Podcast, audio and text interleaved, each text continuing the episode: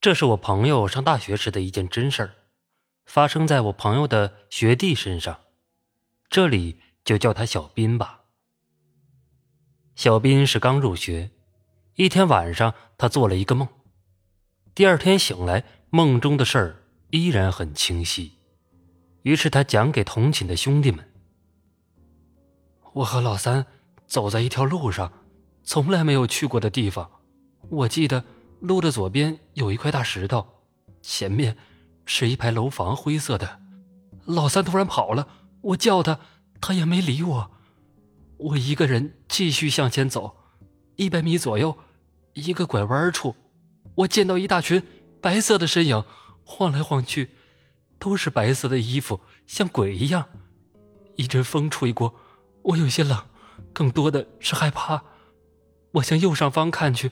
一幢土黄色的楼，四楼第二个窗户外挂着一条红色的裙子。我往回走，一个佝偻着身体的老人在前面慢慢的走着。天很灰暗，我离他很近的时候，他突然转过身子，伸出一只干枯的手，对我大声说：“你是鬼。”然后我就醒了，全身都是汗。小斌讲这些时，他全身有些发抖。兄弟们听了都笑他，只是个梦罢了，没什么好怕的。天依然亮着，太阳依旧红着，大家谁也没在意。过了几天，他们交了一个友谊寝，那时都流行和别的学校的异性寝室交往，叫做友谊寝。他们约好周末到女生的学校见个面。那些女生是医学院的学生，小斌他们兄弟几个下午去的。进了校门，走入一条主道，小斌突然叫道：“就是这里！”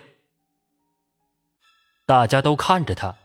他说：“我做的那个梦中的地方，就是这条路，前面左边有一块石头，是不是？”大家有些惊讶，那里的确有石头。可是石头哪里都有，这只是巧合而已。大家都这样说，但每个人都有些害怕。小斌站住说：“前面，对，就是那排灰色的楼，一点都没错。可是，可是哪里有白色的鬼呢？大家还是要找出不一样的地方来。”他们向前走去，谁也不敢说话。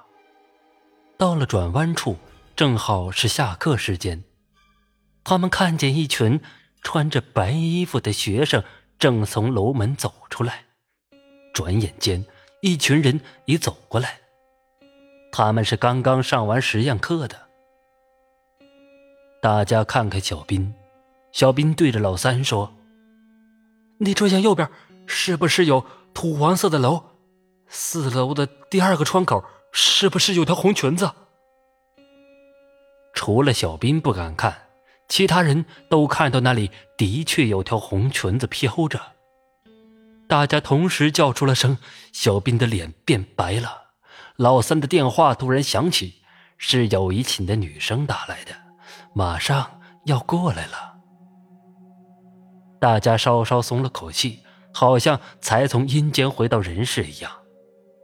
一会儿。那些女生来了，大家在一起聊天，相互介绍认识，慢慢的忘了刚才的事情。老三和一个女孩子说：“哎，你们做实验常要看到死人的是吧？死人的脸什么色儿啊？”那女孩突然指着小斌说：“就是他衣服的颜色。”男孩子们都停止了讲话，站了起来。大家都想起了那个老人，连忙要离开。女生们莫名其妙、无奈，让他们走了。这时天已经黑了，路灯亮了起来。大家匆匆往回走，老三在小斌的后面。突然，他大叫起来。